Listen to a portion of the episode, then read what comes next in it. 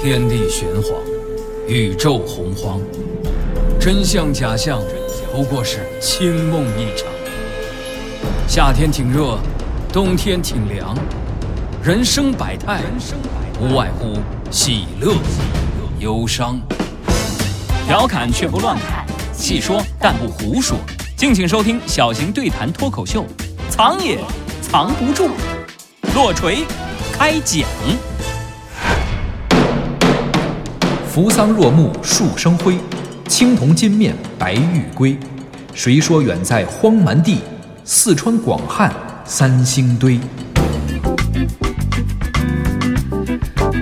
历史也是知识，观点也有笑点。大家好，欢迎收听小型对谈脱口秀，藏也藏不住。我是李晓东，坐在我身旁的依旧是滴川。大家好，我是刘迪川。时间过得真快啊，一转眼就到冬天了啊！这哎，你这么说，我这心里啊好安慰呀、啊，你怎么？我还以为你要说一转眼藏也藏不住，就快停播了呢。你看你这说的什么话？你别乱说啊！我下面这句要说的是，到了冬天，啊藏也藏不住，就该收官了。这这不还是要停播了？哎，不是啊，你别看这个，对于咱们节目听众来说，嗯各位朋友，结果是一样的，就是后边没有节目听了。是啊，这第二季的藏也藏不住，确实就这么多了。但是你说的和我说的这句话呀，差两个字。嗯你说的是停播，我说的是收官。，对，就是结束了呀。但是意思可不一样啊。停播那是被动的，收官是咱主动的。停播什么意思啊？你比如说你刘迪川某天在节目里说了一些啊有违科学常识、歪曲历史事实，甚至什么编造谣言、传播谣言的一些言论吧，啊，甚至说可能触犯了法律。不是老大，您您盼我点好成吗？我就说这么个意思啊。就您这意思，直接就得给我法办了。对对，比如说吧，你就被法办了吧，啊，所以咱们节目肯定也受牵连了，于是那叫被停播。哎，不能够啊！咱们调侃不能乱侃，细说但不胡说，上哪犯那错误去啊？呃，所以说呀，咱们这个不能算停播，对吧？就是到年底了，嗯节目该结束了，所以得叫收官。哎，借了这个围棋里边的一个词儿，是圆满结束了。太要脸了。哎，你看啊，我为什么说咱们这个节目它不能停啊？为什么呀？咱这节目去年啊，那还获了一全台娱乐类节目二等奖呢？啊，我这明年还打算冲击一等奖呢，不能停啊！是是是，不过你这志向还挺远大，我觉得二等奖挺好的了。嗯啊啊我当然志向远大了。我跟你说，你这点儿你就得向我学习。啊，这人呐，有理想他不一定能成功，是，有理想那还努力了，那也不一定能成功。对对，但是啊，就像你这样，既没有理想，还不够努力不，是您这是夸我有天赋啊啊！美的你，我还没说完呢。再加上你这天资又比我差那么一点儿，亏不亏心呢？我这总之我就是说，你很难成功啊。哎，那你说，你说这么热闹，你告诉我怎么才能成功？不是，你天天跟我合作啊，还没找着成功路啊？我我净从你身上学习失败的教训了，我。失败怎么了？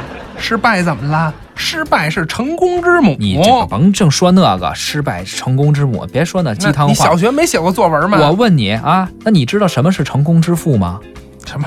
你你不是你你你说什么呢？没听说过吧？啊，啊，成功之父。那啊那我必然没听说过。今儿我让你长长见识，什么叫成功之母？那都俗。什么叫成功之父？都给成功之母配对儿了。来，你手机掏出来，你扫一下我这二二维码啊你来真扫啊，啊？扫扫一下啊，那那哎好，扫扫扫一下。嗯，好，扫上了。输入二百，哎，啊啊二！好啊，啊，点确定，确定，哎，输输密码，输密码，输密码，啊，密码。嗯啊，密码。看见了吗？看见没有？嗯，支支付成功啊！啊，成功支付啊，这就是成功支付啊！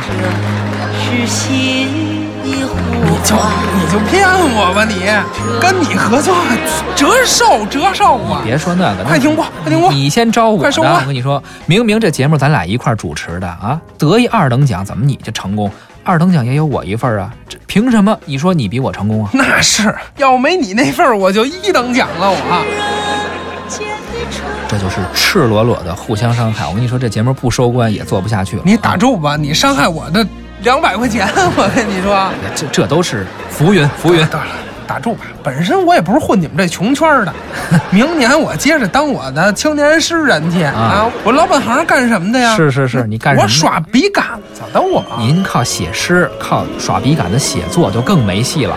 好歹您主持节目还能跟我混个奖，我咋没见过你写书得过什么奖呢？不是你什么记性啊？我什么记性？你忘了吗？啊，今年五月份在成都啊，你都干嘛了你？我我干嘛了？五月份我没没干嘛呀？我你不是出差去吗？你为什么出差去了？你那还不是因为我啊？我去成都干嘛去了？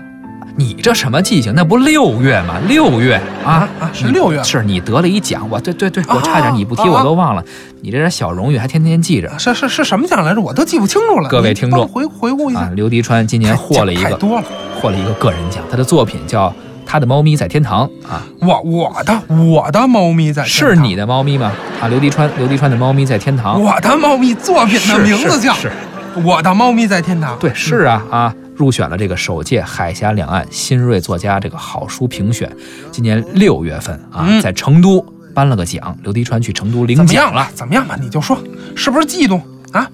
说真的，你是不是羡羡慕嫉妒恨要不行了吧？啊，今年老跟听众啊，你老跟听众朋友们宣传说这个古路易的《猫国法典》，我写的这本新书，昧着心嘛，是吧？是，这好多朋友都说了，都对你有意见啊啊。是，以后不说了啊。他们都反映啊，说大家都知道，说我以前写过一本书叫《我的猫咪在天堂》，所以今天吧，咱们俩咱能今天换个话题吗？啊，别同意同意是吧？说说《山海经》吧。您有完没完？咱说说四川行吗？啊，说四川。今年你去四川领奖，我不是正好也去四川出差吗？就当是陪你走一趟，是吧？所以咱们聊聊四川，你说行不行？好，好啊。四川好，我跟你说，要说四川那我可熟啊。四川你也熟？我我熟啊。你熟什么呀？四川成都是是春熙路的美女，那不是一般的多呀。咱这节目真的得停播。您这都聊的什么呀？三句话离不开个美女，暴露本性。咱藏也藏不住，是一档严肃的历史节目。咱要说一说这历史，四川的历史。历史有啊，卓文君呢？卓文君历史。等会儿，合着您这还是美女的历史不是吗？那那哪能啊？那是历史的美女，这不都一样吗？再说了，卓文君咱们之前节目都聊过了啊。那倒是。今天咱们老熟人嘛，不能说美女了，咱得说说四川正经的历史。呃。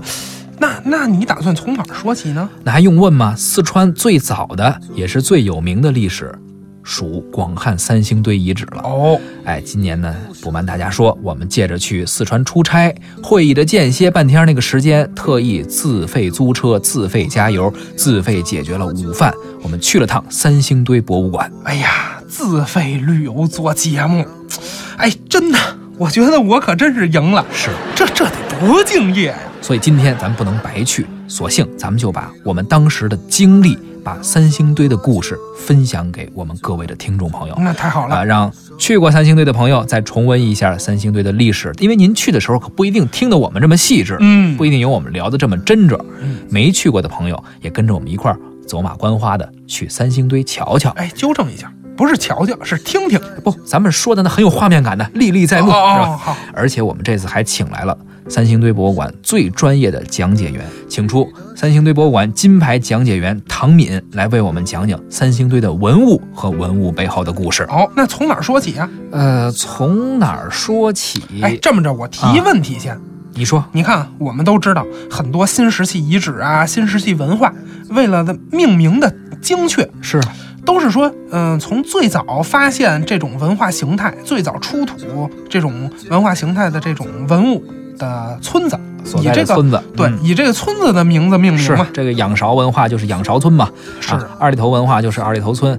呃，这个越小越精确呀，要的就是这精度，就那儿出的就叫那个地儿的文化。哎，那这三星堆它为什么叫三星堆呀？三星可没三星堆村啊？啊，是没没有？可为什么叫三星堆遗址呢？嗯，哎，咱们呀，别听我说，听听讲解员怎么说的。好，让我们先了解一下三星堆的概况。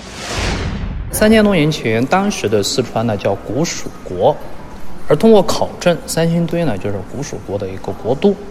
那当时生活在这个古蜀国的这些先民们呢，也不是咱们汉族。现在认为呢，当时这里的原住民啊应该是羌族啊。羌族这个文化有个非常大的一个特点，就是说他们的这个文化传承哈，它不是文字，他们可能是口口相传。因为直到目前，这个羌族都没文字。呃，很多人会问为什么叫三星堆？我们先看这个地理位置，我们现在是位于成都北面广汉城西的三星村。最早的时候，在这个村里面发现三个堆，当年叫三星堆。后来通过考古证实，三星村的所在地是殷商时代的一个古蜀国的国都。三个堆在国都内部是三个祭祀台，就好比现在北京的天坛和地坛啊，可以认为这里是一个早期宗教祭祀的一个中心。以殷商时代这个大的文化背景啊，就是宗教祭祀活动非常的盛行啊。这个古城呢，我们能看到是被东西南三面城墙给包围起来的，因为北面它这个鸭子河呢是咱们成都平原沱江的支流，作为一个天然屏障。而最近几年新的考古证实呢，这个北城墙也是存在的，也就是和这个鸭子河平行的这个土坡土埂啊，我们现在认为是北城墙啊。那整个这个区域的面积呢是有三点六平方公里，那么在三千年前呢，当时居住了上万人，人口密度很大啊，每平方公里超过三千人了。其实说到最早发现，可以追溯到一九二九年的燕家院子。当时呢，也是一个村民在挖水沟，就无意间是发现了很多的玉器，就拉开了一个考古的序幕。那么今天我们博物馆展示的绝大多数的文物呢，都是一九八六年的官方发现。当时在三星堆旁边发现两个祭祀坑，这里面是出土上千件文物，轰动了全世界。其实关于这个三星堆哈，最早的概念呢，是在那个清朝嘉庆年间的一本地理，就是呃地方性的一个，就说这个呃记录啊，就是叫《汉州志》，因为古代四川叫这个广汉叫汉州，《汉州志》里面就说哈，这个这个地方是一个非常漂亮的人文景观，他们称为叫半月三星，又叫三星半月堆，它主要就是说这个。呃，北面的你看哈，这是一湾新月，这个是一个高的一个台地，叫月亮湾台地，和这个古城内的马木河是隔河相望，就是南北相望，三个堆隔马木河和月亮湾台地相望，所以叫半月三星，叫三星半月堆。后来就通过一个考证啊，就说这是一个殷商时代古城遗址，就以这个《汉州志》所记录的这个。半月三星堆啊，来命名这个古城的遗址叫三星堆啊。而我们现在很多的这个考古的命名都是当地地名，比如说大家去那个西安那个半坡叫半坡村，成都有个金沙遗址叫金沙村，都地名来命名。原来三星堆的命名是这么来的呀？对，这石器文化的命名啊有两种，一种如果说这儿有个村子，有人定居在这儿，那这个村子叫什么名儿？这地儿就叫什么什么文明，什么什么遗址。是，如果说这地方杳无人烟，没有人在这儿定居，那就没法用这个村子名了吧？那那怎么办呢？但是还得找一个具体的名字，那就顺路啊，逮一老乡，可能住别地儿的，问问说，哎，你们管这儿叫什么名儿？说这这儿没名儿，这都没人住啊。说那你们管这儿叫什么呀？你们不能说就那儿吧？您得有个名字指代吧？对对对，三星堆，你看就是这样吗？没错。哎，其实像这种命名的方式啊，比如说北方的红山，哎，红山文化，还有黄河中上游的大地湾文化等等吧。你看，叫红山，那就是说赤峰郊区啊有一山，哎，红色儿的赤峰嘛，哎，当地人就叫红山，所以挖出来的文化那就叫红山文化呗。没错，大地湾啊，这就更偏远了，在甘肃，其实就是一河道在那儿拐了一弯，拐弯的那个台地，河道拐弯啊，当地人就管那地儿叫大地湾。这名儿多形象啊！哎，挖出来的文化那就是大地湾文化了。其实啊，就是因为这种命名方式。石器时代的文化呀，听起来乡土气息都特别浓，有点儿。而且还一特点，我不知道大家发现没有，就是石器时代的文化遗址很多都位于河流的台地上。黄河、长江是我们的母亲河嘛啊？还比如说这个尼罗河孕育了古埃及文明，古巴比伦靠着是底格里斯河和幼发拉底河，印度有印度河和恒河。可见这个河流啊，对于早期人类的文化文明、早期人类的活动产生了深远的影响。是，那咱们继续往下听听，看看同样位于河边的三星堆，它和其他的文化比起来有什么相同和不同？新石器时代晚期，说实话，这个时期就是说中国各个区都发现了一些新石器时代的晚期的一些遗址和文化遗存哈。其实，呃，区别讲呢不是特别大。那么三星堆这个就是新石器时代晚期，它这个就说从它的房屋建筑就像那个干人式建筑，叫木拱泥墙，就是下面是悬空人住第二层，因为像那个吊脚楼。然后从它的出土的这个文物来讲的话呢，就说它的这个体积相对比较小。然后也发现一些陶器，就主要是一些宽檐平底器、一些尖底器为主啊，镂空圈足器。然后这个玉器呢，就是出土了一些玉璧啊、石矛啊、玉锥形器等等。那么新石器时代发现这个玉锥形器呢，就是与浙江良渚文化的一个玉锥形器比较相似。呃，就说新石器时代这个时期，如果从出土目前哈考证出土的文物的角度来讲的话，与中原其实不大。因为三星堆为什么认为很独特，主要是由于这个地方发现的青铜器，它与咱们传统中原文化的比较就是非常的明显，有很大的一个区别。而青铜器的年代呢，实际上相当于三千多年前，相当于殷商这个时代嘛。三星堆的这个发现哈，首先是把整个四川的历史文化格局改写了。因为之前有史料考证四川历史呢，一般就是两千多年，而三星堆现在通过考证和它的时间的确定，就是把四川有史记录的历史向前推了一千多年了。你看最早可以延续到这个四千多年，但是四千多年那个时候呢，只能称为是一个文化遗存。那么真正如果从文明的类型算起的话呢，可能应该是距今四千年左右。因为这个学术界认为哈，这个文明呢，它是文化发展到一定阶段的高级形态，而且文明一般要满足四个条件。第一个呢是这个城市的建立，就是开始建立城市了啊。这正如我们讲这个罗马不是一天建成的，成都也不是一天建成的。为什么叫成都？比如说有句话这样说的。一年成聚，一年的时间大家聚落在一起；两年成邑，三年才成都嘛。啊，那么三星堆这个也是一个道理。那么在距今四千年前，已经开始形成了一个文明的一个萌芽，就是城墙体系又慢慢开始建立。然后呢，文明的第二个特征呢，就是要有文字。三星堆实际上呢，目前哈发现了一些陶器表面的刻画符号。学者们认为是文字雏形，但目前来讲呢，就说没有把它完全破译出来啊，所以说也算是文字一类啊。另外呢，就是必须要有这个满足青铜器，就是有铸造、有工业。你看有大量的青铜器啊。最后的文明的一个特征就是必须要有这个大型的宗教祭祀场所，就是开始的精神寄托，就是物质精神是同步。发展嘛，啊，说三星堆呢，就说它整个文明的形成呢，应该讲哈，就是以这个城市的建立、文字的出现啊、大型青铜器的这个啊发现和这个祭祀活动场所的设置来确定的。那么从这个年代来讲的话，它的时间应该是距今四千年到三千两百年左右，就是横跨中国的夏商啊。也就是说，这个地方发现之后，就改变了人们对中国文化格局的一个看法。因为之前我们认为中国文化好像源头都是来自于中原，呃，中原称为是华夏文明的摇篮。那么中原周边好像都感觉比较落后，东叫东夷，北叫北狄，西叫西羌、西戎，南叫南蛮的嘛。你现在哪里蛮嘛，对吧？雄辩的说明了长江流域和黄河流域都是中华文明组成的重要组成部分之一啊，或者说整个中华文明的起源应该是多元一体化。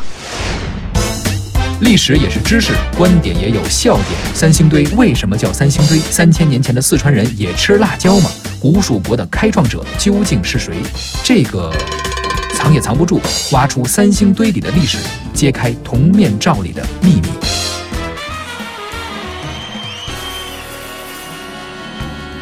提到四川啊，我这脑子里一下想出了很多标签儿，比如，比如刚才你说的美女啊，还有这个乐山大佛，这都算啊。好嘛，您这是色即是空，空即是色，你这反转的，哎，不不，比四川变脸还快啊！不止这些，还有大熊猫呢，啊，那是可爱的呀！包括杜甫。啊，我们老前辈哎，不过要我说啊，我最喜欢的钟文娟，那那是你，你看，那你呢？我最喜欢的其实是川菜。哦，那是吃货的最爱，无辣不欢嘛。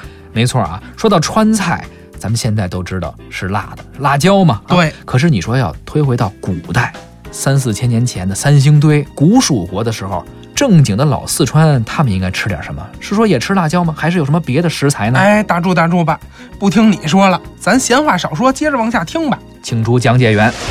三星堆这个实际啊，就通过它的主要的农作物哈，就通过一些实际考古发现和这个确认，再根据其他周边的文化的比较，就是说这个时期应该说在四千多年前已经开始了早期的农耕了。那么它农耕呢，我们经常讲这个五谷杂粮嘛，啊，五谷呢就是稻、麦、黍、黍、稷，对吧？稻就水稻、大米。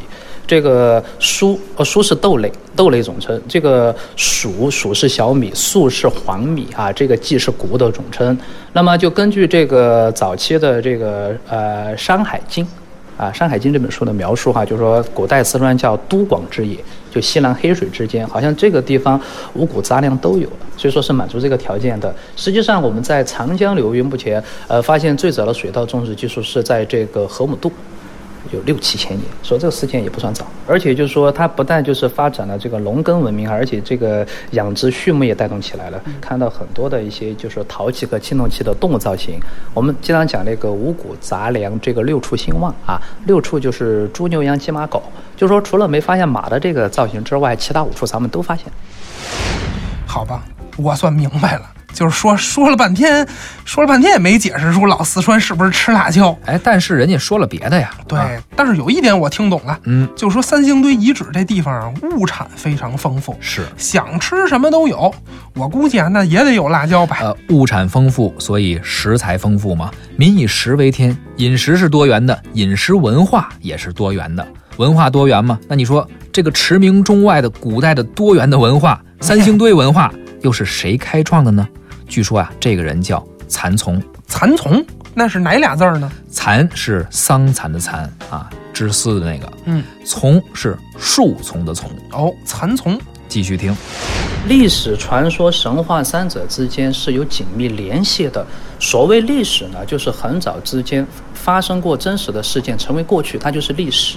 啊，那么这个传说呢，可能就是很早之前的历史，缺乏这个就是一些记录，慢慢就是口传嘛，传说。而这个神话有可能就是很早之前的传说，更进一步，就是说三者是一个递进关系啊。就是说把这个了解清楚之后，你看在古史传说当中，就是有五代王。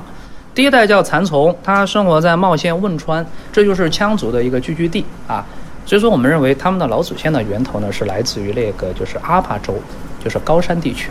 那个地区呢，它的地质灾害非常的频繁，就是川西北嘛，川西北茂县汶川，可能是当时那个地方经常发生一些突发性的一些地质灾害，他们就慢慢的迁移到成都来定居了啊。所以说，与三星堆这个古蜀国最有关联的是第三代鱼凫啊。之所以判断是鱼符，主要是我们这边挖掘的很多文物，它的造型图案和传说的鱼符哈都有很大的一个相似性啊。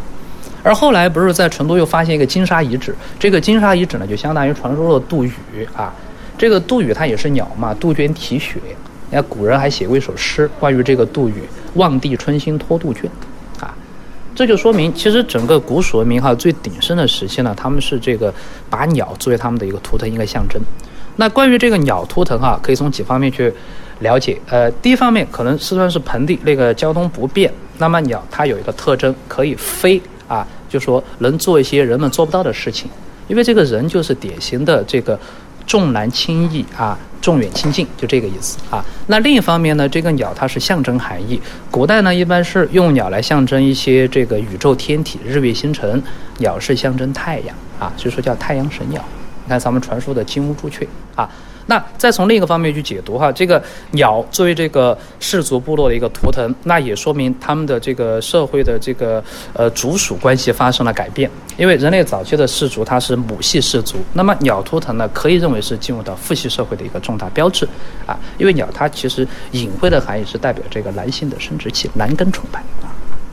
所以说，你看咱们这个年代，呃，刚才不是我们说到这个三星堆的整个的一个文化的跨度哈，就通过这个实际的考古文化分级序列表，它最早的文化遗存是距今四千八百年，呃，最晚是延续到了两千六百年，呃，一共跨度超过两千两百年啊。我们学术界的学者呢，是把这两千年的历史人为的划分为四个阶段啊。那么第一个阶段称为一期文化，也就是距今四千八百年到四千年，相当于咱们中原地区的龙山文化。其实这个时期已经是从母系氏族到父系的一个过渡的一个阶段了啊。而三星堆这个最有关联的鱼凫时期，我们认为是二三期文化，距今是四千年到三千两百年，你看就相当于中原地区夏商。而这个时代就是中国这个历史上青铜器最辉煌灿烂的一个时期啊，我们把这个时代称为青铜文明。而这个第四期文化就相当于传说杜宇，距今是三千两百年到两千六百年，你看已经到了这个春秋早中期了啊。后来不是咱们说发现金沙以后，就这个地方应该是呃发生了一个大的自然灾害，可能是水患，就造成文化中心整体往南迁移到这个成都的金沙啊。至此呢，整个古蜀文化的来龙去脉就完全的找到依据了。通过咱们讲解员唐敏的介绍，我们简单的了解了一下古蜀国的历史，了解了一下三星堆文化、三星堆遗址的概况。不过呢，我们知道三星堆里最有名的东西，莫过于青铜面罩了，啊，就是那些戴着青铜面罩的那些人物形象造型。可是这些东西又是怎么回事呢？由于时间有限，面罩的来龙去脉，咱们下期节目继续聊。好，下期继续听一下三星堆里的金面罩问题呀、本期节目就是这样，历史也是知识，观点也有笑点。欢迎您关注我们的微信号“藏也藏不住”，下期再会。再会。哎，咱们玩笑归玩笑啊，怎么了？你让我知道了什么是成功之父啊？刚才，对呀、但是你看是不是？是不是什么呀？是不是是不是你得交点学费是吧？你学了新知识，按说这二百块钱是得当你的学费啊别别别，临了临了了，你不打算留一好印象吗？明年还合作呢。啊！是是是，确实啊，这要收官了吗？咱们也算是留个念想啊！你也留个念想，我也留个念想，你留什么念想了？我会永远记得你给了我二百块钱红包。那倒是，不是？那我留什么念想了？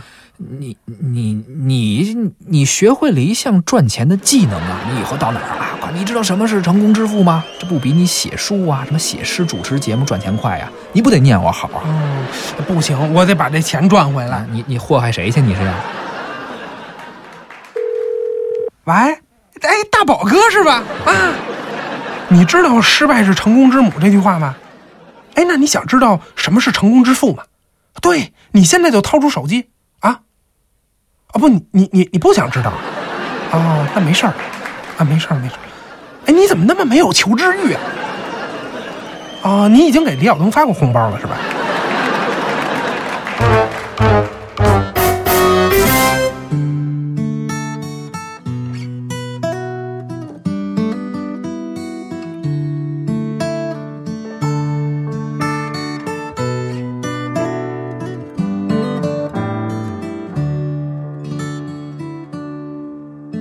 让我掉下眼泪的不止昨夜的酒，让我依依不舍的不止你的温柔。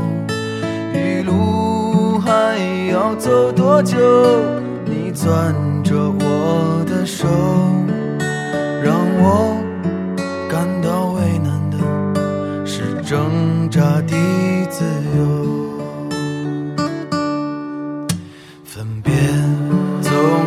在九月，回忆是思念的愁。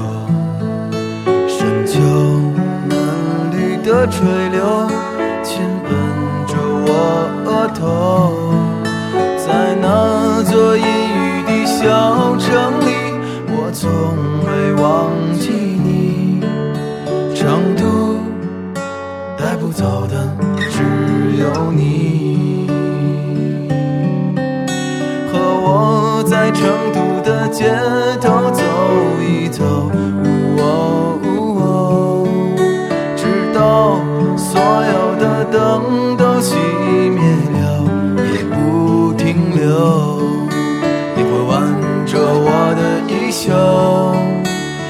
把手揣进裤兜，走到玉林路的尽头，坐在小酒馆的门口。